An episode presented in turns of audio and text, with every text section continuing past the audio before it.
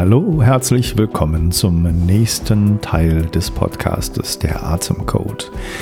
Ich bin Matthias Wittfurt und ich begrüße heute den Dirk Schauenberg, der ehemaliger Karateathlet ist, dann ein eigenes Fitnessland eröffnet hat, das er heute noch betreibt und äh, viele, viele Jahre verschiedene Fußballvereine, zum Beispiel Fortuna Düsseldorf und auch den Verein in Singapur begleitet hat beim Athletiktraining. Also jemand, der sehr viel Ahnung hat von ähm, Regenerationsmedizin, von Athletik, von Atmung natürlich und von kulturellen Unterschieden. Und darüber unterhalten wir uns heute. Und es wird ein sehr, sehr inspirierendes, spannendes Interview, weil der Dirk einfach viel Erfahrung hat in verschiedenen Bereichen und konnte mir noch viel Neues erzählen und das habe ich gehofft und das wurde auch wahr. Deshalb viel, viel Spaß bei der Episode mit Dirk Schauenberg.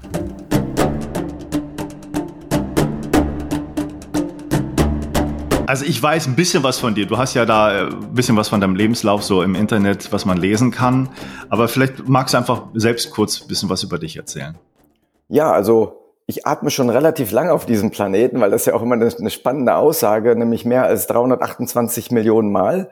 Ähm, ich habe es jetzt nicht genau ausgerechnet, wie viel es ist, aber es ist schon eine gewaltige Summe, finde ich. Hm. Ähm, also ich bin Jahrgang 69, ähm, bin eigentlich hier so am Niederrhein ganz normal aufgewachsen, habe ein sehr freiheitsliebendes äh, Leben führen dürfen, weil ich bin einfach auch so naturverbunden. Bin dann relativ früh mit dem Sport in Verbindung getreten oder in Kontakt gekommen. Ich war immer schon sportlich, auch in meiner Jugend. Also mich konnte man eigentlich nie halten. Ich war immer unterwegs.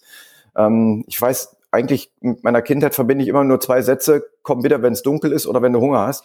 Mhm. Und ähm, das hat mich auch so angetrieben. Also ich bin, bin sehr naturverbunden und ähm, ja, ich habe Bock immer auf Bewegung gehabt und bin mit sechs schon zum Karate gekommen, wie du gerade schon erwähnt hattest. Und hatte wirklich das Glück, mh, auf Menschen und Mentoren zu stoßen, die Potenzial erkennen konnten und mich auch gefördert haben. Und bin bis zum heutigen Tag dem Karatesport auch sehr, sehr eng verbunden, war lange, lange ähm, in der Karate-Nationalmannschaft, ähm, auch unter dem damaligen ähm, japanischen Trainer Hideo Ochi. Und das hat mich alles so geprägt, also diese asiatische Mentalität. Und wenn ich das so ganz das, die, die Geschichte dauert eigentlich viel länger. Wenn ich die erzählen würde, würde es ein bisschen den Rahmen sprengen. Aber ich habe immer so ein Bein in Asien gehabt und ein Bein in Europa, ein Bein hier am Niederrhein.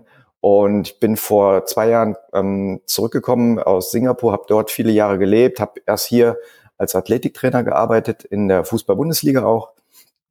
Lange Zeit bin selbstständig mit dem Kensho-Unternehmen und ähm, ja, bin dann für sechs Jahre mal abgetaucht nach Singapur, weil dort einfach jemand gefragt hat, hast nicht mal Lust, ähm, in Singapur in der Singapore Premier League zu arbeiten und dort uns ein bisschen was zum Thema Verletzungsprophylaxe zu erzählen und mhm. ähm, athletisches Training ähm, zu implementieren. Und da habe ich gesagt, jo, das mache ich und das ist einfach spannend. Also mein von, von Kindheit an immer sportlich verbunden, der Natur verbunden, halt auch neugierig gewesen, was wie doch funktioniert, vieles ausprobiert und ähm, ja, immer ein Bein in Asien. Also das ist schon sehr, sehr eng mit mir verknüpft. Und mhm. ich, ich denke auch teilweise, ich träume halt auch in sozusagen mich sehend in Asien oder mich sehend hier am Niederrhein. Also das ist ein sehr, sehr eng verwobenes Leben und ich, das, das genieße ich sehr.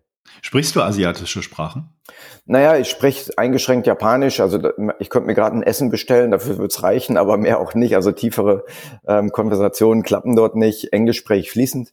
Das ist eigentlich auch gut. Singapur ist eigentlich der, ist ja so ein bisschen Asien-Light, ist, ist ein mhm. Schmelztiegel ähm, aller Nationen dort und auch als Europäer fühlt man sich dort nicht als Ausländer. Also von daher mit Englisch kommt man super zurecht. Und das Leben dort, wir haben also also ich würde sagen, 90 Prozent Englisch gesprochen, auch zu Hause haben wir Englisch gesprochen mittlerweile dann. Ähm, man träumt irgendwann in Englisch, aber Japanisch oder Singalesisch oder ja, ich, ich kann ein paar Chants in Sanskrit, das ist schon spannend, das sind Laute, die man nicht so eben mal rauskriegt, aber da muss man ein bisschen üben für. Aber ansonsten äh, mit Englisch bin ich gut bedient. Okay, und in Singapur bist du mit der Familie dahin gezogen für die für die Genau, ähm, bin verheiratet ähm, mit Dr. Magdalena Schauenberg und ähm, wir haben keine Kinder, von daher waren wir ungebunden. Das große Kind, was wir haben, ist unsere Firma halt, die wir vor mhm. 25 Jahren ähm, ja aus mit eigenen Händen auch gebaut und entworfen haben und ähm, da mussten wir halt eine gute Konstellation finden, wie wir sozusagen aus Asien heraus in Singapur sein, ähm, ja, eine deutsche Firma führen und aber mit den modernen Medien ist das möglich und mit einem super Team mhm. ähm, auch. Ne? Und das ging und so haben wir da gelebt. Also es klingt auch so ein bisschen, und so beschreibst du es ja auch, dass du ähm, hier in Deutschland aufgewachsen bist, aber diese asiatischen Kulturen gerade über Karate mitbekommen hast und dann so ein bisschen in beiden Welten gewandelt bist und dir die Sachen rausgezogen hast, die sich so geprägt haben.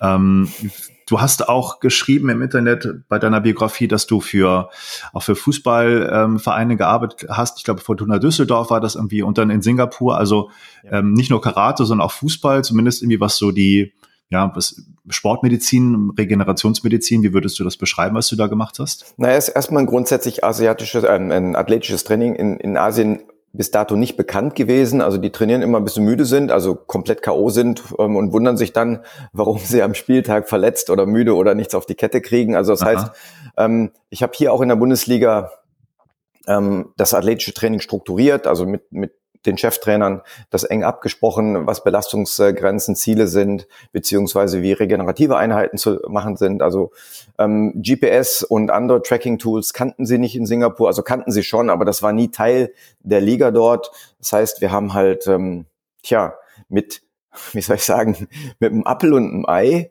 versucht, ähm, ja, Testbatterien zu entwickeln, weil wenn man versucht, dort direkt ein, ein technisches Know-how reinzubringen, sagen ja, wir bräuchten jetzt GPS, wir bräuchten jetzt gerne irgendwie so ein, so ein Kitmans Lab oder irgendwelche anderen Vermessungseinheiten, dann sagen die, ja, aber können wir nicht erstmal billig versuchen, also billig in Form von günstig und können wir nicht erstmal langsam anfangen? Die sind sehr offen. Singapur ist der, das Land auch im Moment, wo man sagt, die sind wahnsinnig entwickelt. Ne? Also mhm.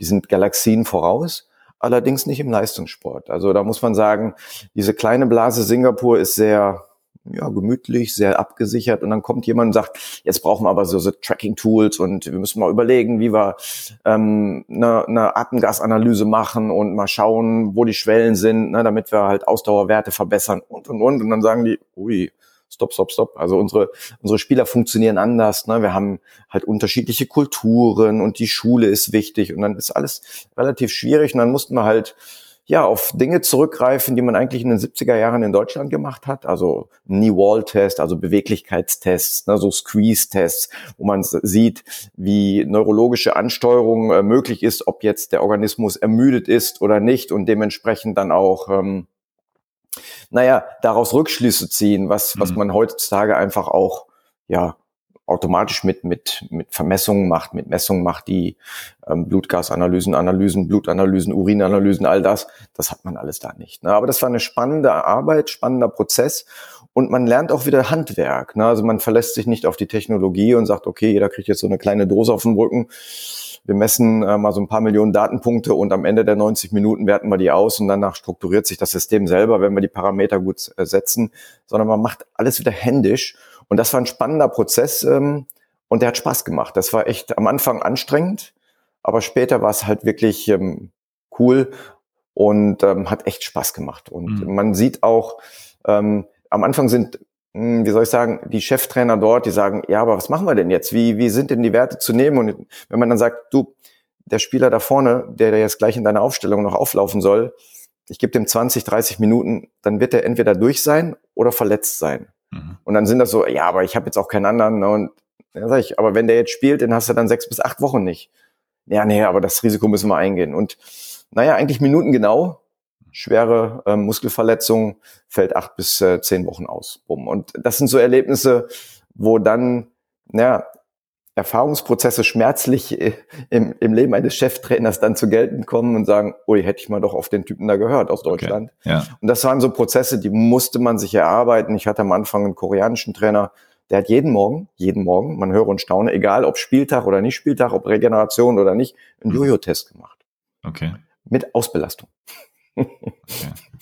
Wow. Ja. Also du hast, du hast ja im Laufe der Jahre deine Erfahrungen sammeln können und wurdest wahrscheinlich mit den Techniken auch immer besser und hast da neue Sachen rangezogen. Was sind denn so die Techniken, die dir am meisten was gebracht haben oder dem Vereinen mal was gebracht haben? Was sind so die Sachen, die dir im Kopf geblieben sind, die richtig also, effektiv waren? Wir haben dann halt auch Kooperationen schließen müssen, weil das auch das Thema ist, um, naja, kostenneutral zu arbeiten und so eine GPS-Tracking-Einheit, ähm, die sind schon toll. Ne? Wenn wir so Live-Tracking ähm, sehen, also am Spieltag wirklich Live-Daten erheben und dann auch sehen, wie Spieler über den Spielverlauf ihre, ähm, tja, ihre Aktivität verändern, ihren Spieltyp mhm. verändern, am Spieltag auch. Ich meine, wir reden über Regen, der nicht gleich Regen ist wie in Deutschland, sondern wir reden über tropisches ähm, Wetter und bei Temperaturen, wo man mehr Flüssigkeit verliert, als man nachschütten kann, das ist schon dann schwierig und diese Parameter muss man halt miteinander ähm, überlegen, wie man das, wie man das schafft, wie man das im Vorfeld schon erledigt. Das sind schon spannende Sachen, das war schon toll. Aber am Ende kommt es immer darauf an, wir haben sehr viele Tools, also sehr viele Maschinen, die menschliche Fähigkeiten und Möglichkeiten messen.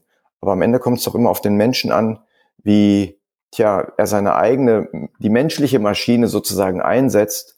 Und ähm, was ich daraus gelernt habe, ist eins, wir können so viel Technik einsetzen, wie wir wollen. Die beste Maschine ist immer noch der Mensch, der sozusagen mit dieser Maschine arbeitet.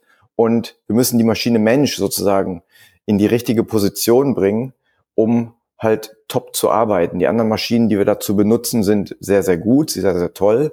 Aber ähm, die menschliche Maschine hat noch viel, viel mehr Potenzial, als wir manchmal wissen mhm. und messen können mit den Messmethoden und mit den Erkenntnissen, sportwissenschaftlichen Erkenntnissen, die wir jetzt haben. Also da gibt schon Potenziale, die man auf einmal locker macht, wo man denkt, das habe ich nicht so gemessen und trotzdem läuft er immer noch mit hoch mit hoch ähm, ja Intensitäten und äh, Tempo in die in die Spielverläufe rein. Ne? Ja, geht es also geht es in Richtung mentale Komponente, also auch die auch, Einstellung, absolut. Selbstbezug, wie man sich ja, da sieht und abs okay. abs mhm. absolut auch im Kontext einer Mannschaft. Ähm, das ist natürlich in Asien auch ein, ein, ein Faktor, dass äh, das Kollektiv natürlich auch ganz ganz wichtig ist. Man möchte auf keinen Fall schlechter sein als das Team. Man gibt natürlich halt alles auch hin, was natürlich auch die Schwierigkeit ähm, bedient, ähm, dass man sich nicht verausgabt und sagt, okay, tot egal, ähm, ich gebe auf jeden Fall immer 100 Prozent und alles und noch ein bisschen mehr. Wenn ich am Ende tot am Platz umfall, ist mir egal, Hauptsache die Mannschaft hat gewonnen. Das bringt natürlich dann auch nichts. Ne? Aber es, es ist schon so, dass eine mentale Fähigkeit dort ähm, besteht, was Fußballer natürlich in einem anderen Kontext erleben, als zum Beispiel ähm, Karateka. Ne? Also wir, wir haben immer diesen, diese Auseinandersetzung entweder mit einem Gegenüber, ähm, oder mit uns selbst, also mit unseren Ängsten, mit unseren Bedürfnissen, mit unserer Sichtweise. Und die sind in der, in dieser Wettkampfauseinandersetzung, die auch ein moderiertes Feld ja ist, also Karate-Wettkampf ist ja, gibt es einen Schiedsrichter und oder Schiedsrichter, die moderieren das Ganze. Also wir sind in so einem abgesicherten Rahmen und trotzdem müssen wir uns der Situation stellen. Das ist im Fußball ein bisschen anders, weil da gibt es elf Spieler, da gibt es einen Trainer, da gibt es Zuschauer, da gibt es halt ganz andere Rahmenbedingungen.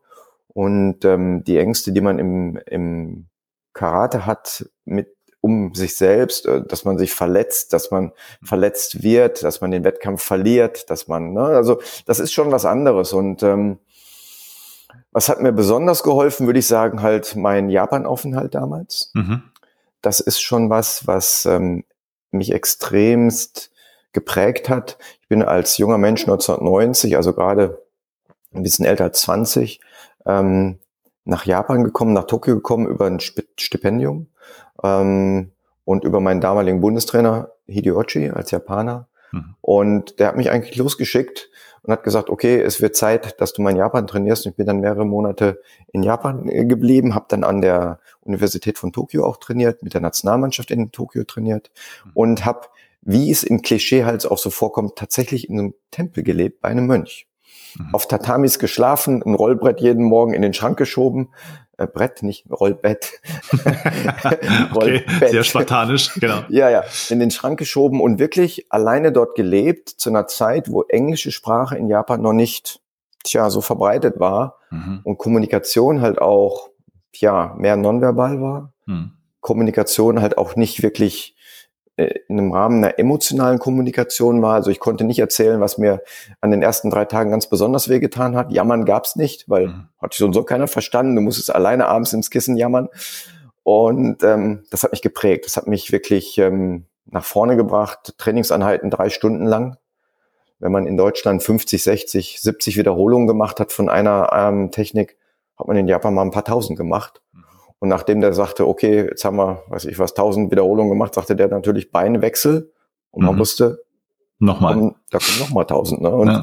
das ist natürlich ein Fokus, wo man sehr meditativ auch unterwegs ist in Bewegungsformen, die man so nicht kennengelernt hat und Grenzen überschreitet, die man im normalen äh, Kontext zur damaligen Zeit auch nicht unter, überschritten hätte. Mhm. Niemals. Ne? Es waren ja jetzt auch äh, vor nicht allzu langer Zeit die Olympischen Spiele in, in Japan, in Tokio. Und da hat man beim Karate gesehen, da gibt es auch so eine berühmte Wettkampfstätte, ne, wo das da ausgetragen wurde. Das Budokan, ja. Mhm. Warst ja. du da auch? Ähm, wir haben keinen Wettkampf zu der Zeit äh, gemacht. Aber ich war im Budokan, habe mir andere Wettkämpfe dort angeschaut, also aus anderen Kampfsportarten. Das ist schon der Flair. Und äh, ich sag mal, in Japan zu sein und dann Kampfsport verbunden noch zu sein und auch in, in so einer Riesenhalle zu sein, das ist schon, das ist schon Feeling und Flair, das, das ist unbeschreiblich. Ne? Aber allein auch in den kleinen Dojos zu trainieren.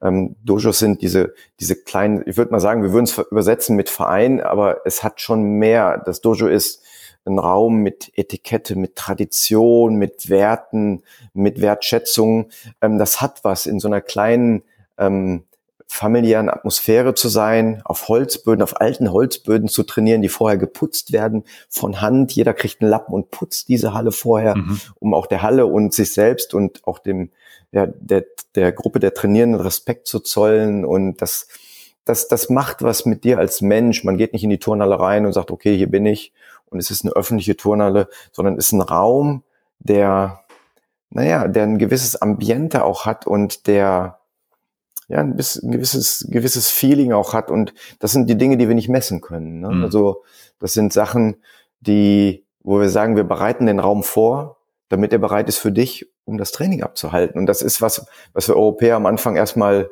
schlucken müssen, weil wir denken, wir hatten ja jetzt gesagt, soll ich jetzt den Raum putzen? Da ne? gibt's ja keine Putzfrau und das geht nicht ums Putzen. Mhm. Das geht um Werte, das geht um, das geht um das geht um mehr als nur ja, einen Anzug anziehen, einen bunten Gürtel umbinden und los geht's. Ne? Ja, mehr als um die reine Effizienz, sondern es ist halt Absolut. ein ganzes, ganze Philosophie dahinter, auf wie man da miteinander umgeht, auf jeden Fall. Genau.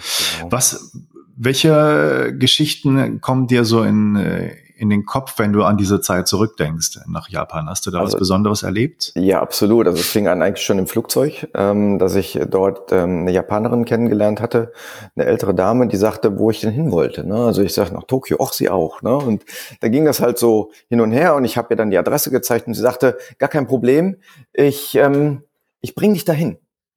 Und das ist schon was, was, was erstmal komisch ist. Und was als junger Mensch, ich dachte mir, oh, da hast du aber den richtigen Menschen noch getroffen. Das ist natürlich auch super schön. Hm. Ich mit meinen beiden Taschen dort und die hat mich tatsächlich vom Flughafen zusammen in den Bus gesetzt, vom Bus aus in die U-Bahn-Station, von der U-Bahn-Station zu meiner Endhaltestelle und sie musste halt weiterfahren und sagte, hier musst du aussteigen, hochfahren. Und dann hatte ich ja die Karte, also die gezeichnete Karte meines Cheftrainers, der sagte, da ist die Bank und da ist der Supermarkt und du gehst dann um die Ecke rum und dann musst du die dritte Straße rechts abbiegen. Mhm. Naja, und ich bin dann hoch.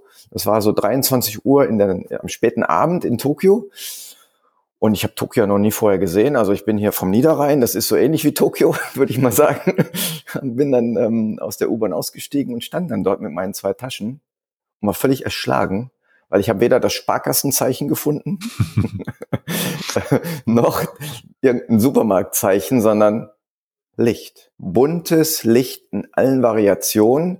Und hinter mir sprach mich dann sofort der erste Mann an, sagte, wo ich denn hin wollte. Der kam aus so einer Bar raus, aus so einer Karaoke-Bar hm. Und dann ist man natürlich so ein bisschen vorsichtig und sagt, hm, ich komme schon klar. Und er sah halt meinen Zettel und sagte, wo ich denn hin müsste. Ich sag, ja, die Adresse. Ach, sagt er, kein Problem. Nahm meine beiden Taschen hm. und ging los. Mhm. Und ich dachte, ups, gerade 30 Minuten in Japan ist schon die Tasche weg. Ne? Ja.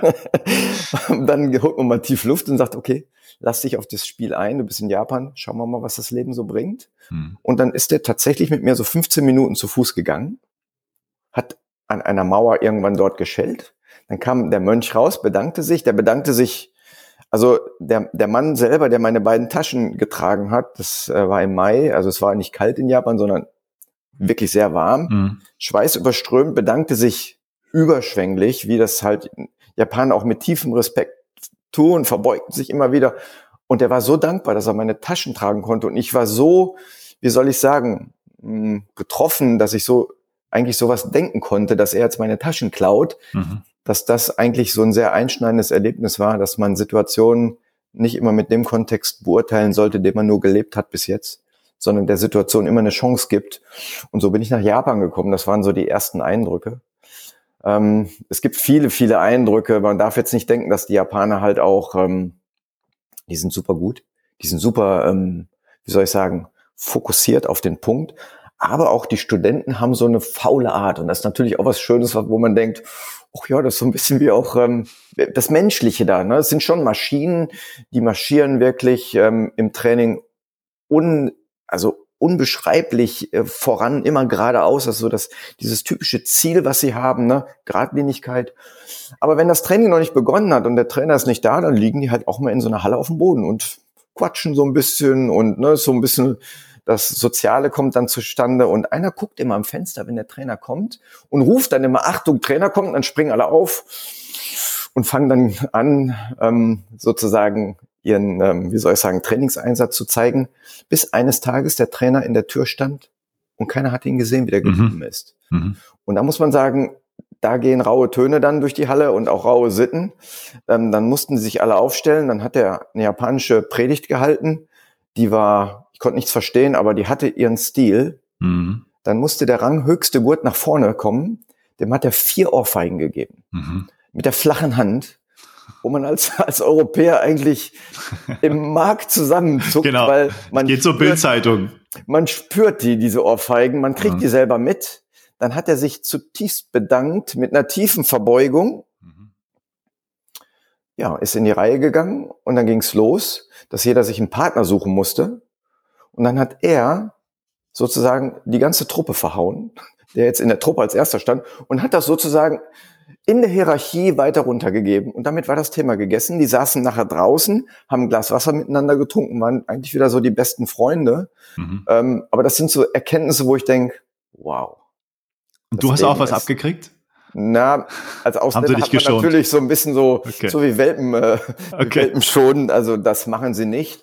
Und man muss natürlich sagen, Hideo mein Trainer, hat ein riesen Standing in Japan, ist eigentlich der japanische Trainer, der, der halt auch japanische Geschichte geschrieben hat. Er ist nach Deutschland ähm, gekommen, da hat er schon alle japanischen Wettbewerbe mehrfach gewonnen gehabt, war dann hier Bundestrainer und hatte dann den Einfall, irgendwann auch wieder nach Japan mal so zu Besuch zurückzukommen und hat dann an dem Turnier wieder teilgenommen mhm. und stand tatsächlich wieder im Finale gegen einen seiner ehemaligen Schüler und hat dann in der Verlängerung mit einer spektakulären Szene halt gewonnen und hat dann im Interview gesagt, naja, der Schüler hat noch nicht genug gelernt. und das sind so die Dinge, die das Japan, cool. die das machen und äh, das ist schon ein cooler Typ. Ähm, der, und das, das, ja. ich nehme mal an, ich, ich kenne mich wirklich mit der Geschichte da nicht aus. Das war in den 80ern, hat Deutschland den äh, geholt aus Japan, oder? Ja, genau. Also mhm. der war bis ähm, Anfang der 90er Bundestrainer ähm, und ähm, ja, lebt bis heute auch in, in Deutschland. Und ähm, ja, ah, ist ähm, jetzt weit über 80 und aber immer noch in der Halle aktiv. Also war das was sehr, war das was sehr Besonderes, dass man dann japanischen Spitzentrainer aus meine, Japan ist, holen konnte in ein ja, anderes Land? Ich denke, das war was ein Novum und ein, mhm. wir waren nicht das einzige europäische Land. Auch England hatte japanische Trainer und mhm. ähm, Italien hat japanische Trainer gehabt. Und aber ein japanischer Trainer zu der damaligen Zeit mit der mit mit ist ist ja auch noch eine junge Sportart dort gewesen, ähm, die in Deutschland äh, vielleicht gerade 20 Jahre oder ein bisschen älter war, mhm. ähm, das war schon, das war schon gut. Ne? Mhm. Das waren auch Werte, das waren auch, das waren auch, ähm, ja, Werte, würde ich sagen, die damit transportiert worden sind. Ja. Wie, vielleicht ganz kurz, um das ein bisschen auch äh, zu, zu im, insgesamt jetzt in der heutigen Zeit zu verstehen. Wie ist denn so die, die Karate-Szene heute? Ist Japan noch domi so dominant, wie es früher vielleicht mal war? Oder sind andere Länder, die da aufgeholt haben? Also wenn man so Olympische Spiele ein bisschen geschaut hat und die, die Karate-Wettkämpfe und auch diese, es gab ja zum ersten Mal, glaube ich, Kata als, mhm. als mhm. Disziplin. Ähm, da war ja, mhm. Entschuldigung. Wir waren ja viele, viele andere Länder auch dabei, die mit im, im weit gekommen sind oder im Finale war. Ich weiß jetzt nicht, ob Japan so dominant war. Also Japan ist schon dominant, aber es gibt auch viele andere Länder mittlerweile, die, auch die Europäer sind sehr stark, auch die Deutschen sind sehr stark. Das deutsche Cutter-Team war vor einigen Jahren auch Weltmeister hm. im Synchron-Cutter. Ähm, Teambereich. Ähm, jetzt bei den Olympischen Spielen muss man sagen, der Herrenwettbewerb, wenn man sich den mal anschaut, ähm, das Finale des Japaners, das war schon gigantisch, mhm. absolut gigantisch. Also das ist so, wenn man das jetzt sehen könnte, da gehen mir die, mhm. gehen mir die, die Armhaare hoch, weil das ist ne, auch ähm, vor einigen Jahren war das Finale in Paris ähm, bei einer Weltmeisterschaft äh, Japanerin gegen Französin in Paris. Und da muss man sagen, die Japanerin hat Standing Ovation gekriegt ähm, während ihrer Performance und ähm, und die Französin war brillant auch, ne? Aber ähm, also das, das ist, das ist, mh, hm, wie soll ich sagen, das hat, das hat was. Also, mhm. dass die Europäer die Fähigkeit haben, den Japanern Poroli zu bieten und die Japaner aber so eine Nuance auspacken, die, okay. die irgendwas hat, was so, hm, dieses, diese, was ich eben auch gesagt habe, diese, dieses, mhm. dieses geradlinige, egal was jetzt kommt, ich, die sind weder nervös, die sind weder, also man sieht's nicht, ne? Mhm. Das ist so ein Pokerface, wo man sagt, wow, das ist der, der Gedanke dieser Samurai-Tradition auch und das ist wunderbar, das ist total schön und die Europäer sind super gut. Der Wettkampf ist sehr schnell geworden, der Wettkampf ist sehr flexibel geworden, die, die Regeln haben sich komplett geändert, äh, die Kampfdauer hat sich geändert, die Verwarnungssysteme, das hat sich alles geändert. Es ist schnell und sehr, sehr athletisch geworden, sehr brillant geworden, technisch super gut. Ne? Also da sieht man schon, dass Entwicklung auch dort stattgefunden hat. Mhm. Also ich, ich habe andere Sportarten, die ich dir eher ähm, geguckt habe und und es gibt ja auch so Dominanz von von Chinesen zum Beispiel im Tischtennis, wo das auch so ähnlich ist, wie du beschreibst. Viele können da rankommen, aber wenn es drauf ankommt, dann im Finale ist das Quäntchen der Besonderheit der, der Exzellenz irgendwie noch da gegeben oder oder auch im Badminton ist es ja ähnlich. Einige Nationen, die da so weit führend sind, dass sie einfach mhm. ganz klar dann doch, wenn es drauf ankommt, dominieren. Ähm, das, also, das finde ich schon mal super spannend. Wir haben ja auch hier im Podcast so den Atem irgendwie so als zentrales Thema, was ich so ein bisschen jetzt auch wieder reinbringen will. Und ich weiß gerade, also ich habe ein bisschen Kampfsport gemacht äh, in der Jugend, aber ich kann mich nicht erinnern, dass Atmung da jetzt irgendwie mitgelehrt wurde, so explizit. Ähm, wie ist dein Verhältnis zur Atmung? Vielleicht mal so ganz allgemein an, gerade wenn auch mhm. vor dem Hintergrund von Karate, auch Fußballmannschaften und sowas, mhm. Sport ähm, anguckst, ist das zumindest öffentlich gar nicht so auch ein großes Thema. Vielleicht wird es ein bisschen mehr. Wie, wie stehst du dazu? Also es muss mehr werden. Atmung ist für mich einer der zentralen Schlüsselpunkte.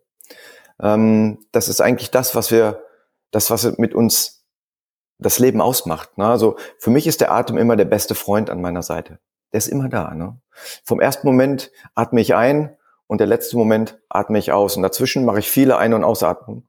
Und ähm, immer passend zu der jetzigen oder jeweiligen Lebenssituation ist der Atem der beste Freund an meiner Seite. Und das, das ist für mich was, was mich im Leben wirklich, mh, hm, ja, ich würde nicht sagen antreibt, aber doch, doch tief verbunden macht mit dem, was uns eigentlich ausmacht als Mensch. Und der Atem ist das, was ich dauerhaft auch spüren kann. Ähm, ich frage mich halt immer, ich kann aufhören zu essen, zu trinken, ich kann für eine gewisse Zeit aufhören zu atmen, aber wer atmet mich eigentlich? Wer macht das eigentlich? Ne? Wer, wer, wer hat dieses Konstrukt, sozusagen diesen Bauplan der Atmung, sozusagen in diesem Detail und mit dieser Vielfalt und mit dieser Brillanz entwickelt, dass das Leben so wahrgenommen werden kann und dauerhaft sozusagen in Anpassung mit der jeweiligen Lebenssituation ist. Und zurückzukommen zum, zum Sport an sich. Ich glaube, dass der Atem oder die Atmung generell unterrepräsentiert ist in der Betrachtung dessen.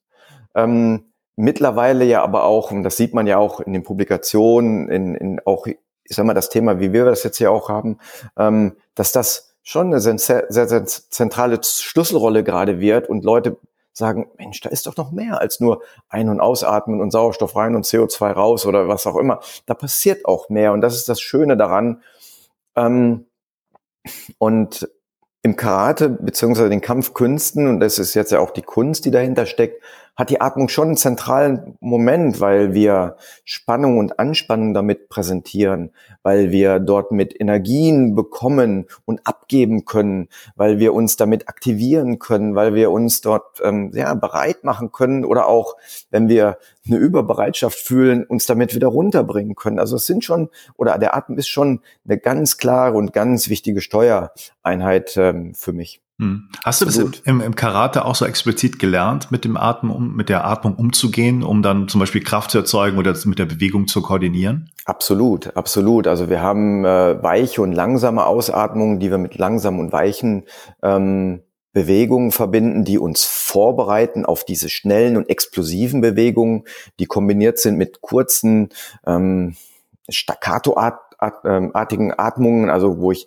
ganze Muskelpakete halt anspanne, zentrale Spannungspunkte haben, habe gerade im, im Rumpfbereich, im zentralen Bereich, ähm, die halt aus der Mitte heraus auch mit der Atmung uns eine gewisse Stabilität geben, um unsere Arme und Beine schnell und gut zu bewegen. Das ist schon ein zentraler Punkt und ähm, wir wissen ja auch selber, dass, ähm, ich sag mal, kräftige Atmung halt auch uns ähm, bereit macht für den Kampf und die Flucht und langsamere und tiefere Atemzüge uns entspannt und wieder aus solchen stressigen Spannungssituationen herausbringt. Hm.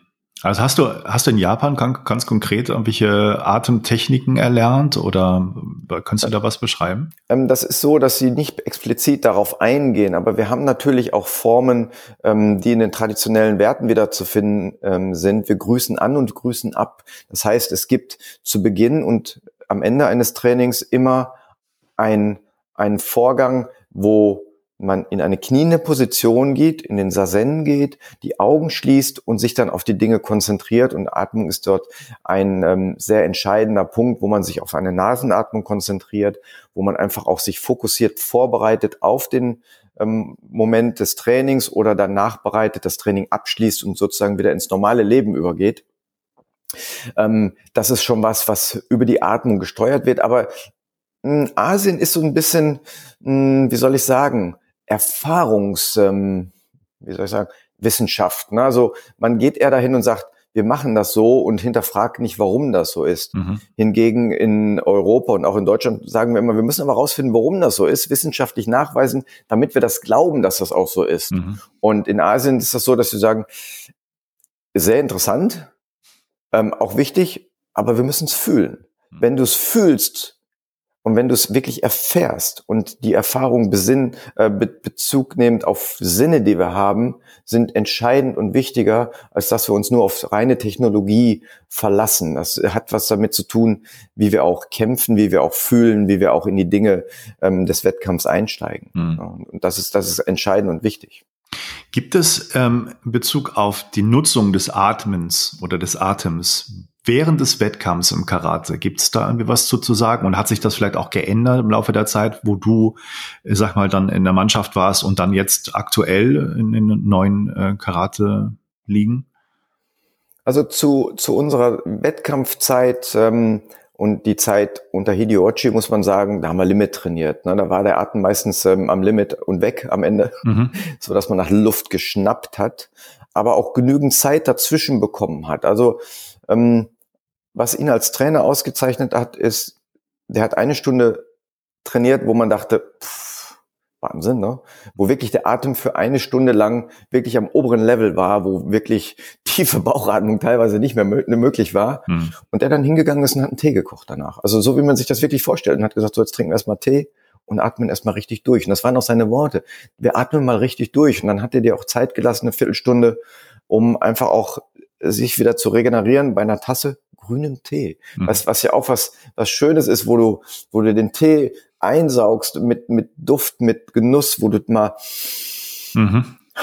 machst und, und das, was das mit dir macht, aber das nie erklärt, was es mit dir macht. Okay. Also mhm. ne, dieses, dieses tiefe Durchatmen und auch die Form, wo man sagt, okay, Jetzt machen wir mal ein verlängertes Ausatmen oder ähm, gehen mal in so regenerative Prozesse rein, die so ein bisschen uns wieder ein bisschen runterbringen. Das wird erst später ins Training mit eingebracht, ne, wo man auch nach dem Training halt wirklich Entspannungstechnik im Liegen hat. Ähm, ich sag mal, die progressive Muskelentspannung kam im, ins Karate-Training viel, viel später. Ähm, Atemtechniken, wo man auch merkt, dass man wirklich mal in so einer tiefe Bauchatmung ist, kam viel, viel später. Also das Bewusstwerden von verschiedenen Atemtechniken und Möglichkeiten, das war anfänglich nicht gegeben. Zu meiner Kinder- und Jugendzeit gar nicht. Mhm. Ähm, und kam jetzt erst später. Und jetzt im modernen Training muss man sagen, da weisen wir schon drauf hin und machen auch reines Atemtraining mit den Leuten. Mhm. Das heißt, jetzt bei dir jetzt aktuell Karate-Training, also wenn du Leute trainierst, welche Leute trainierst du da? Ich trainiere alle Leute. Also ich habe tatsächlich auch mir wieder den Luxus gegönnt, Kindergruppen zu trainieren, äh, Senioren zu trainieren und dann halt auch ganz normale Leute zu trainieren, die sagen, ich möchte einfach Breitensport machen, weil ich finde, Karate hat was mh, hm, allumfassendes, das hat was ganzheitliches, das ist so wichtig in der heutigen Zeit. Ich trainiere aber auch Wettkämpfer. Also ähm, in, in, aus allen Sportarten und auch im Karate. Ähm, es kommen auch Fußballprofis zu mir, die sagen, ich möchte bei dir alleine trainieren und es kommen auch die Wettkämpfer zu mir oder ich habe eigene Wettkämpfer, die dann auch bei mir ähm, in kleinen Gruppen trainieren, wo wir dann halt auch naja, wettkampforientiertes Training machen. Und die kommen aber auch in die Breitensport-Trainingseinheiten rein mhm. und sagen, ja, dann mache ich halt auch bei den Breitensportlern mit. Hauptsache ich bin bei dir und trainiere mit dir. Ne? Mhm. Ganz wichtig. Ne? Du hast am Anfang ein bisschen erwähnt, äh, gerade in Bezug auf die Fußballvereine, dass du so Atemgasanalyse auch äh, genutzt hast, wenn ich mhm. richtig erinnere. Mhm. Machst du das immer noch oder in welchem Umfang machst du das noch? Wie wichtig findest du das? Was hat also, es gebracht? Also ich finde es schon wichtig, weil es, es bringt einfach was, wo man, wo man Grenzgänge sieht, wo man, wo man sieht, okay, wie kann ich die einzelnen Spieler auf ihren einzelnen Sp Positionen halt auch mit ihren einzelnen Spielcharakteren ähm, bedienen im Training. Wir können ja nicht alle elf gleich trainieren. Der Torwart hat eine ganz andere Laufleistung. Ähm, einfach mal so zum Erklären, wenn der Torwart fünf, sechs Situationen hat, wo er den Ball auf der Linie klärt in einem 90-minütigen Spiel, ähm, denkt man sich, naja, viel muss er nicht machen. Mhm aber der muss 90 Minuten permanent den Ball verfolgen können. Das heißt, der muss einen Fokus haben, das unwahrscheinlich viel Energie kostet.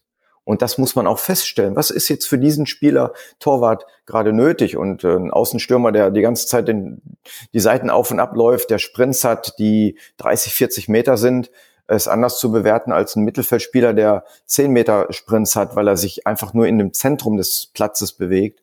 Ähm, das ist allentscheidend und da muss man einfach schauen, wie sind die ausgestattet mit ihrem System? Auf der anderen Seite ist natürlich auch schön, ähm, Dinge zu machen, wenn man, wenn man keine Spiroergometrie hat, was macht man denn dann? Hm. Ja, was macht man denn dann? Ne? Dann, dann stellt man die Leute auf, ja, wie soll ich sagen, wir hatten ein Laufband und dann muss man überlegen, was kann man denn mit so einem Laufband machen? Na gut, dann stellt man den drauf und sagt, okay, wir fangen jetzt mit fünf Stundenkilometer an, Mund zu, Nase atmend, mhm. du machst nie den Mund auf und lässt die so lange gesteigert über einen gewissen Zeiteinheit, ne, so lange laufen in höheren Geschwindigkeiten, ähm, bis der Mund aufgeht und sagst, okay, die Geschwindigkeit nehmen wir, gehen ein bisschen zurück und das ist erstmal unsere, die erste Schwelle, um einfach, na, wir müssen irgendwie so einen objektiven Wert erf äh, ähm, erfinden oder fühlen und messen.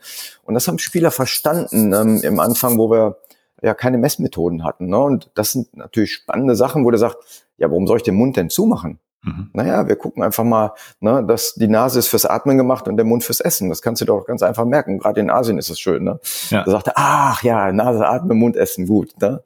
Und dann läuft man los. Und in dem Moment, wo der Mund aufgeht, passt das nicht mehr, das System. Und wenn man den Jungs dann erzählt, lass uns mal doch vier, sechs, acht Wochen einfach nur immer im Ausdauerbereich, wenn wir mal so trainieren, nur die Nasenatmung nehmen und gucken, wie du dich doch verbesserst. Und das mhm. sind ja enorme ähm, Leistungszuwächse.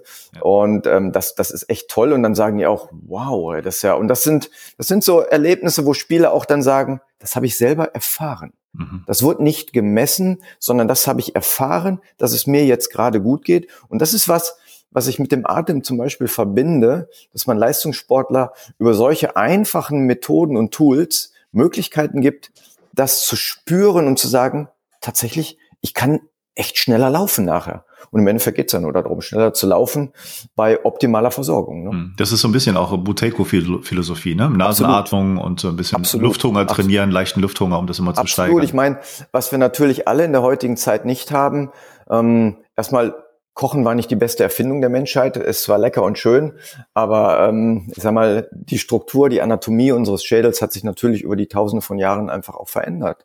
Das heißt, wenn wir heute junge Leute sehen, allergisches Verhalten, ähm, schlechte Nahrung, verarbeitete Nahrung. Das heißt, unsere Atmung verändert sich natürlich auch. Das heißt, ähm, ja, all das, was uns eigentlich mit so einer Nasenatmung ausmacht, haben wir vielleicht schon blockiert mit Mechanismen oder Systemen, die uns nicht gut kommen. Und ähm, wenn, wenn wir mal schauen, wie Leute atmen, dann ist das, ich möchte nicht sagen hecheln, mhm. aber die haben keine gute Atmung mehr. Also die, die atmen sehr hochfrequent, verändern ihre Körperchemie damit und ähm, wundern sich, dass ihre ja, ihre, ihr Immunsystem zum Beispiel nicht hervorragend äh, wirkt und arbeitet, haben vielleicht auch keine Nasenatmung mehr, haben nur noch eine, eine Mundatmung, Zunge passt nicht mehr in den Mund rein. Äh, ja, verändert sich halt auch alles. Hm. Ähm, wir haben sehr viele Kinder, die ein bisschen nasal reden und ein bisschen, ähm, ja, Zähne schief haben. Das haben wir alles. Ähm, und das ist einfach unser modernes Leben, unser normales Leben. Und ich, eigentlich wünsche ich den Kindern immer ein unnormales Leben, dass sie eigentlich wieder lernen, richtig zu atmen. Ähm, was in anderen Kulturen selbstverständlich ist, ist in unserer Kultur eigentlich völlig unbeachtet, ne? dass man lernt zu atmen. Das ja, finde ich eigentlich so schade. Ne? Es gibt so viele klasse Ideen natürlich, wenn man sich überlegt, was, was haben wir als Erwachsene gelernt, was halten wir für sinnvoll, was möchten wir eigentlich den Kindern beibringen und dann schaut, was wird in Schulen wirklich gelehrt. Das sind ja also Abgründe und sag mal Welten dazwischen eigentlich, was notwendig wäre, auch mit, mit Niederlagen umzugehen, gegen Stress resistent zu sein und so weiter. Das ist ja in der Schule kein Fach, mal Meditation zu probieren, das zu lernen, richtig mhm. atmen mhm. zu lernen und sowas. Mhm. Da wird es noch, glaube ich, ziemlich, ziemlich lange dauern, wenn es nicht irgendwie Wunder äh, geschehen mit Leuten, die das irgendwie durchdrücken, gerade in Deutschland mit dem föderalen System, dass sich da was tut in Bereichen Schule. Und wenn du mit den Kindern das beschreibst, das, das sehe ich auch ähnlich. Ähm, mir fiel noch gerade eine Frage ein und jetzt habe ich gerade ein bisschen den Faden verloren, weil ich das unbedingt loswerden wollte. Nee, ähm, Atemtechniken an sich sind ja schon mal etwas, was immer mehr auch in den Fokus gerät. Du hast jetzt so ein bisschen angesprochen oder die Idee ein bisschen äh, vertreten mit der Nasenatmung, das auch als Test zu nehmen, so ein bisschen Buteiko-Philosophie. Welche anderen Sachen nutzt du noch? Was kennst du noch? Was hat dich noch irgendwie geprägt? Also es gibt ganz viel. Man, man muss sagen, ich bin, mm, um das noch ein bisschen zu erzählen, ich bin natürlich auch in Asien also ich bin irgendwann auf die Insel Sri Lanka gekommen, ich würde sagen, um das abzukürzen, durch einen Zufall ja. und hatte dann das große Glück, auf eine ganz kleine Insel zu kommen im äh, Süden Sri Lankas, ähm, wo acht Einsiedlermönche leben. Mhm. Und ähm, die mich oder der der sag mal Chefmönch mich begrüßt mit herzlich willkommen, schön, dass du wieder da bist. Ähm, okay. Und wo ich denke, ups, ich war noch nie hier. Und er sagt, naja, das wissen wir nicht. Das wollen wir erstmal überlegen. Und der mir dann halt auch zu dem Thema Atmung sehr, sehr viel Hintergrundwissen gegeben hat aus einer Erfahrungssichtweise und nicht aus einer wissenschaftlichen Sichtweise. Mhm. Und ähm, dann habe ich noch einen indischen Lehrer. Ähm, und mit all diesen Einflüssen, also mein, mein Tag sieht so aus, dass ich jeden Morgen um 3.50 Uhr aufstehe, jeden Morgen. Sieben Tage die Woche, seit vielen Jahren. Mhm. Stehe auf, mach, gehe ins Bad und dann mache ich halt meine zwei, zweieinhalb Stunden Meditation. Und innerhalb dieser Meditation, das ist nicht so, dass ich nur sitze und die Augen zumache, das ist ja nicht Meditation, gibt's verschiedene Wege der Atmung oder Möglichkeiten und, und ja, Formen der Atmung, so dass man über Wechselatmung, die finde ich sehr interessant, also das typische Pranayama, was wir kennen, mhm. wo wir Aus- und Einatmungen im Wechsel zwischen dem linken und rechten Nasenloch haben. Ähm, dann finde ich ganz spannend, wenn man Atemtiefe variiert, also eine flatternde, schnelle Atmung hat oder ganz tiefe, lange Atemzüge, die ununterbrochen fließen, also ähnlich wie auch du sicherlich bei Wim Hof kennst, wo, wo uns, ähm, ja, heiß wird und später dann kalt werden darf. Mhm. Ähm, dann, dann gibt's natürlich schöne, beruhigende Atemformen, wo wir so geometrisches Atmen, würde ich das mal nennen, wo wir halt diese klassischen Boxatmungen haben, Dreiecksatmungen haben. Das, das, die finde ich auch wunderbar und die sind, die sind einfach zu praktizieren. Dafür brauche ich nichts. Ne? Dafür brauche ich nur mich, ähm, eine ruhige Minute, die Augen zu schließen. Ich setze mich hin und die Welt um mich herum verschwindet, mhm. weil ich mich wirklich mit meiner Atmung ähm, zentriere und tatsächlich findet das Leben ja nur in mir statt. Und in dem Moment, wo ich, sag mal, nicht im Dreieck springe, weil das ja das tägliche Leben ist, sondern im Dreieck atme, dann ist das so ein bisschen dieser natürliche Rhythmus, dieses, dieses Gefühl, wieder gebunden zu sein in meiner eigenen Natur, dass ich drei Sekunden ein, drei Sekunden aus und drei Sekunden anhalte zum Beispiel. Das ist was, was mich tief erdet und mich wirklich wieder sozusagen zu, dem zu, der, zu der Basis wieder zurückbringt und was mir ein sehr, sehr gutes, zufriedenes Gefühl gibt. Die Pranayama-Atmung finde ich wunderbar und ich praktiziere die auch zwischendurch, dass ich, wenn ich merke einfach, okay, ich brauche Energie, um einfach den Alltag auch zu bewältigen, dass ich mich irgendwo zurückziehe und 15, 20 Minuten einfach eine Wechselatmung mache, um einfach meine Systeme wieder zu balancieren und merke, wow, ich kann wieder jetzt ne, losgehen und dieses, diese Art von Atem-Reset, wo man, wo man die Maschine Mensch mit, mit, mit der Atmung als Knopfdruck sozusagen ja. resettet, das, das ist eine wunderbare Eigenschaft und Möglichkeiten. Ich finde, es gibt viele ganz fantastische Atemtechniken. Das Problem bei Atmung finde ich häufig und bei Atemtechniken, der Weg, wie man dazu hinfindet, ist nicht ganz einfach häufig. Also wenn ich vor noch, weiß nicht, fünf, sechs Jahren über Atmung irgendwas gelesen hätte oder gelesen habe, dachte ich, ja, ganz nett, habe es vielleicht mal ausprobiert, aber auch rein Wechselatmung. Ich meine, wer macht das denn einfach so von sich aus länger als eine Minute maximal? Also es braucht so ein bisschen eine Story, um da irgendwie hinzukommen, dass man irgendwie eine Idee hat, warum bringt das was, ich lasse mich mal drauf ein. Mhm. Und das mhm. ist, finde ich, die Stärke von Wim Hof, dass er so ein bisschen diese Story bietet, ne, mach das mal und komm mal mit und mach diese kalten Duschen, dass man sich mhm. überhaupt darauf einlässt, wenn es einfach nur so ein Tipp wäre von irgendeinem Professor aus, keine Ahnung, hinter Tupfing, dann wäre das mhm. medizinisch vielleicht richtig, aber es wird keiner tun. Mhm. Ähm, was hast du denn, welche, jetzt an, anknüpfen auf die Zeit da auf der Insel bei Sri Lanka, welche Story hast du denn da bekommen, dass du da so ähm, das mitgemacht hast und was hast du mhm. denn da erfahren? Also erstmal ist ja die Art und Weise, wie dort Überleben gedacht wird, eine, ein ganz anderes, als wie wir Überleben denken. Das heißt, dieser, dieser Ansatz, dass, ähm, naja, jemand sagt, naja, was ist denn, wenn dein Auto weg ist, dein Haus weg ist, dein Geld weg ist? Dein Name weg ist, dein Geschlecht weg ist, was bleibt denn dann über? Du legst alles ab und was bleibt dann über? Und das ist dein Leben. Und das ist natürlich eine andere Erklärung. Ne? Wir, wir leben, mein Auto, mein Haus, mein, mhm. das alles. Und das atmet uns dementsprechend auch. Ne? Also immer wenn wir eine E-Mail kriegen, eine WhatsApp kriegen, stockt unser Atem. Und der Mönch sitzt da völlig entspannt.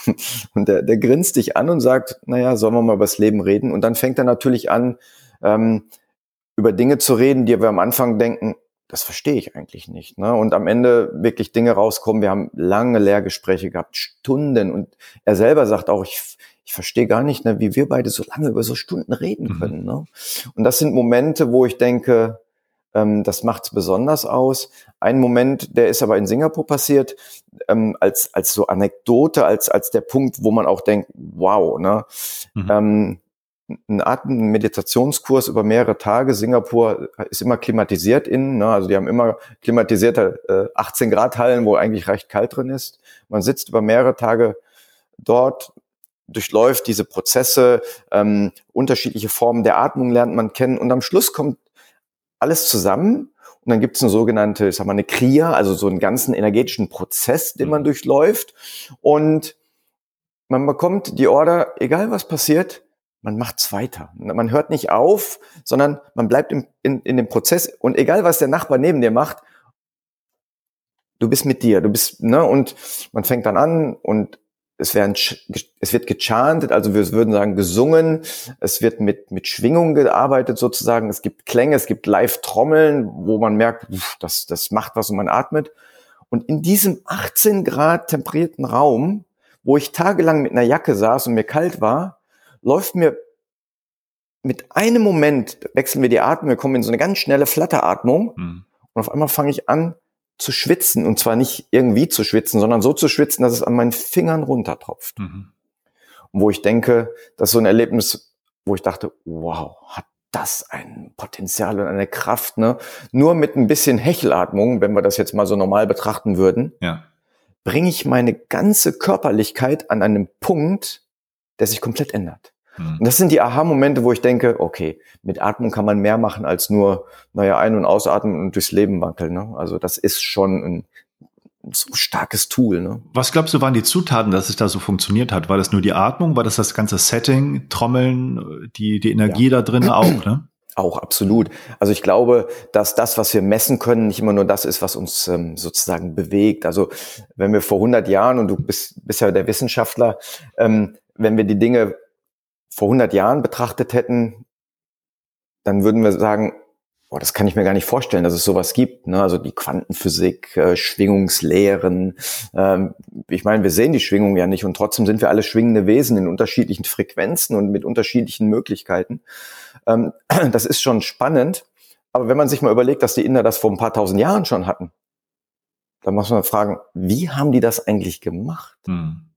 Und wie spüren die das? Ne? Und warum spüren wir das denn nicht? Ne? Und wie ist denn das so? Und deshalb halte ich das für entscheidend, welche Atmosphäre das ist. Und ich habe das ja eben auch schon erwähnt, dass man die Halle putzt. Das ja. bringt auch eine gewisse Schwingung in die Halle rein, wie die Menschen miteinander umgehen. Ne? Hm. Wir kennen das ja auch, wenn jemand die Tür aufmacht und sagt, hm, der ist aber ein bisschen komisch, ne? der hat so ein bisschen negative Schwingung. Und so ist es auch bei diesen sag mal, Ausbildung und bei der, der Form Meditation zu lernen, dass wenn eine Trommel dabei ist, wenn ein gewisser Chant dabei ist, dann, dann sind das Schwingungen, Stimmungen, die mich als Mensch verändern. Und wenn dann noch die Atmung als so, so, ein, so ein kraftvolles ähm, Tool dazu kommt, dann ist auf einmal das, was ich bis jetzt erlebt habe, alles anders als das, was ich jetzt gerade erlebe. Und das ist komplett neu und sehr schwierig auch in Worte zu fassen und zu beschreiben. Also ich, ich meine, wir kennen ja alle die Hirnscans, äh, wo gewisse ähm, Hirnareale dann ganz hell aufleuchten und wirklich aktiv werden und dort ähm, sozusagen auch indizieren, dass jetzt gerade was sich verändert. Das ist ja auch was ganz Spannendes. Aber was es natürlich für einen Lebensprozess macht, ist immer noch nicht klar. Ne? Mhm. Ich meine, dass wir alle Gamma-Wellen haben oder welche Wellen auch immer, macht nichts mit dem Leben gerade aus. Ne? Also das, das ist ja was, was noch super, super, super spannend ist. Ja, das, das ist auch gerade, es ist auch eine spannende Zeit, äh, klingt so ein bisschen küchenpsychologisch mäßig, aber das ist ja etwas, was in den letzten Jahrzehnten immer mal wieder so hochkam. Unsere, es gibt ein Spannungsverhältnis, denke ich, von Wissenschaft und diesen Erfahrungen, die man machen kann. Mhm, mhm. und das schließe ich nicht unbedingt aus. Ich bin schon der Meinung, dass Wissenschaft, wenn man dann viele Sachen mal genau beleuchtet, ähm, einen gut informieren kann, was da wirklich hintersteckt, vielleicht anders als was Traditionen glaubten, das kann man durchaus auch so sagen. Dann ist es natürlich auch so, dass vor vielen Jahren, 20, 30 Jahren Meditation schon Karriere aus bedeutete, wenn man als Forscher sich damit beschäftigt hat.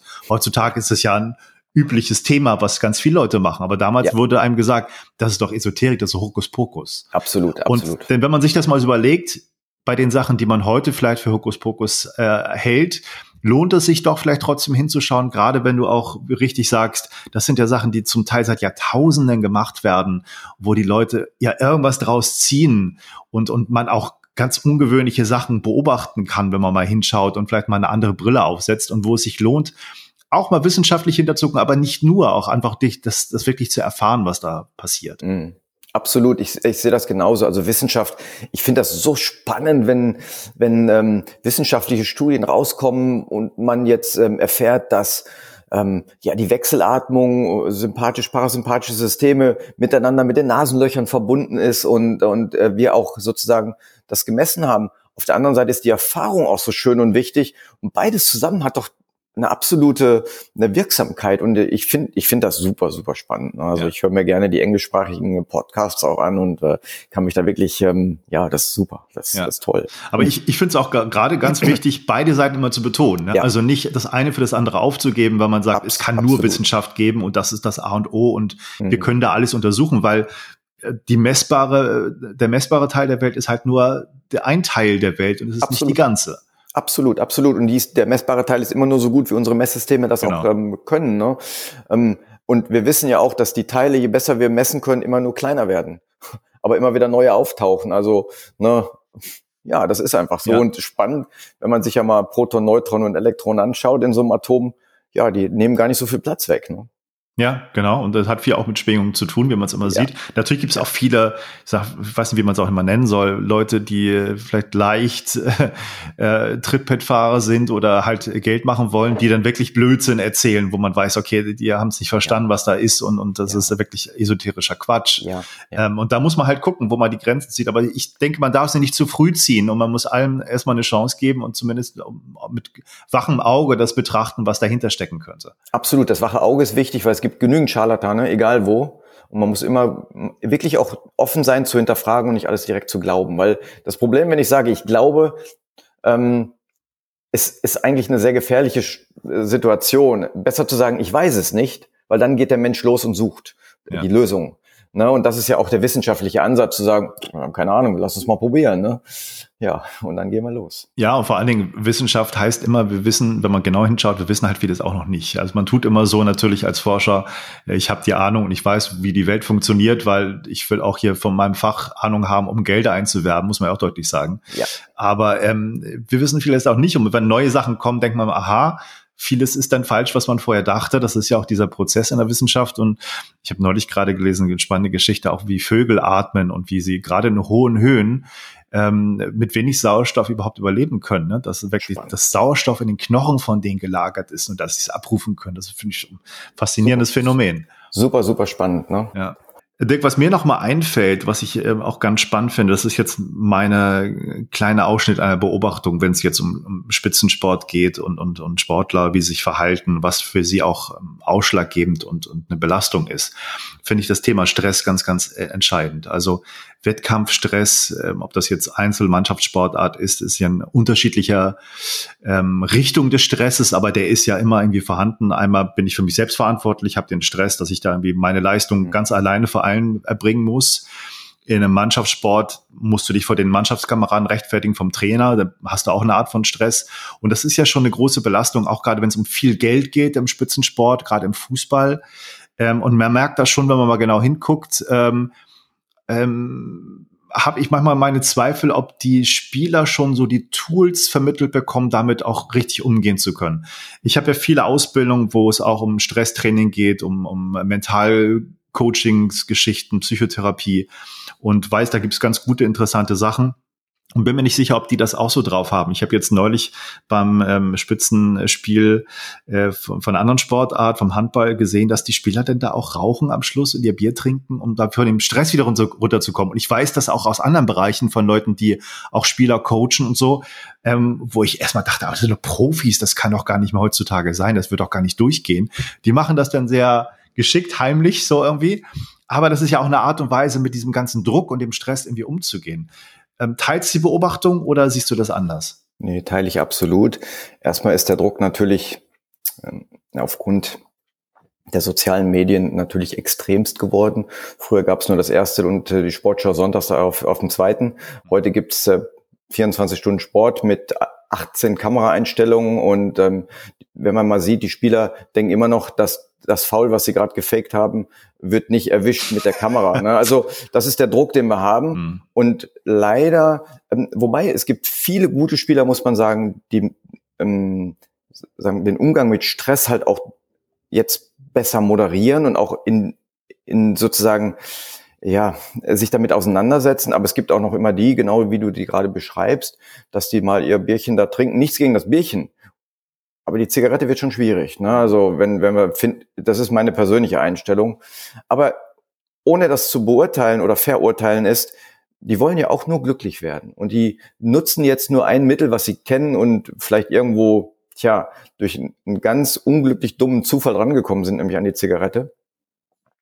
Merken aber dadurch, ach, das ist ja irgendwie entspannend. Ne? Eigentlich ist es eigentlich nur die Zeit, wo sie durchatmen ein bisschen durchatmen mit einer Zigarette macht wenig Sinn, weil Atmung ist nicht irgendwie nice to have, sondern ist eigentlich das Tool. Ne? Und äh, sich dann auch den, den Nikotin ähm, und den, den Rauch so in die tiefen Lungen reinzublasen, ist nicht, ist nicht schön.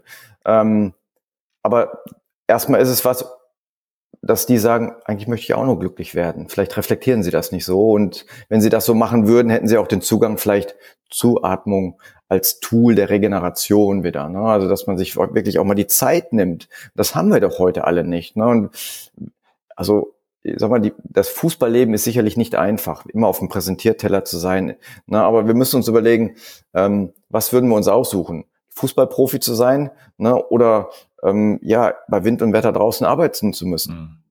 Ja. Das, sind, ne, das ist ein Privileg, das ist was, wofür wir tief dankbar sein sollten als Athlete und als Profisportler. Ne? Und auch ich in meinem Job, ich, ich bin jeden Tag dankbar für die Dinge, die wir machen, aber wir müssen uns Zeit nehmen. So wie ich eben sagte, 15 Minuten meine Wechselatmung zwischendurch, das entstresst einfach Menschen. Ne? Das ist doch toll. Warum machen wir das nicht im Leistungssport? Ne? Warum bringen wir das dort nicht rein? Ne? Ja. Wir sehen ja auch Sportler, ich sag mal, du, du hast ja gerade auch ähm, die, die Einzelbelastung erwähnt, die Belastung mit Trainer, mit Team, all das. Und wenn man mal sieht, wie die atmen auf dem Spielfeld, ne?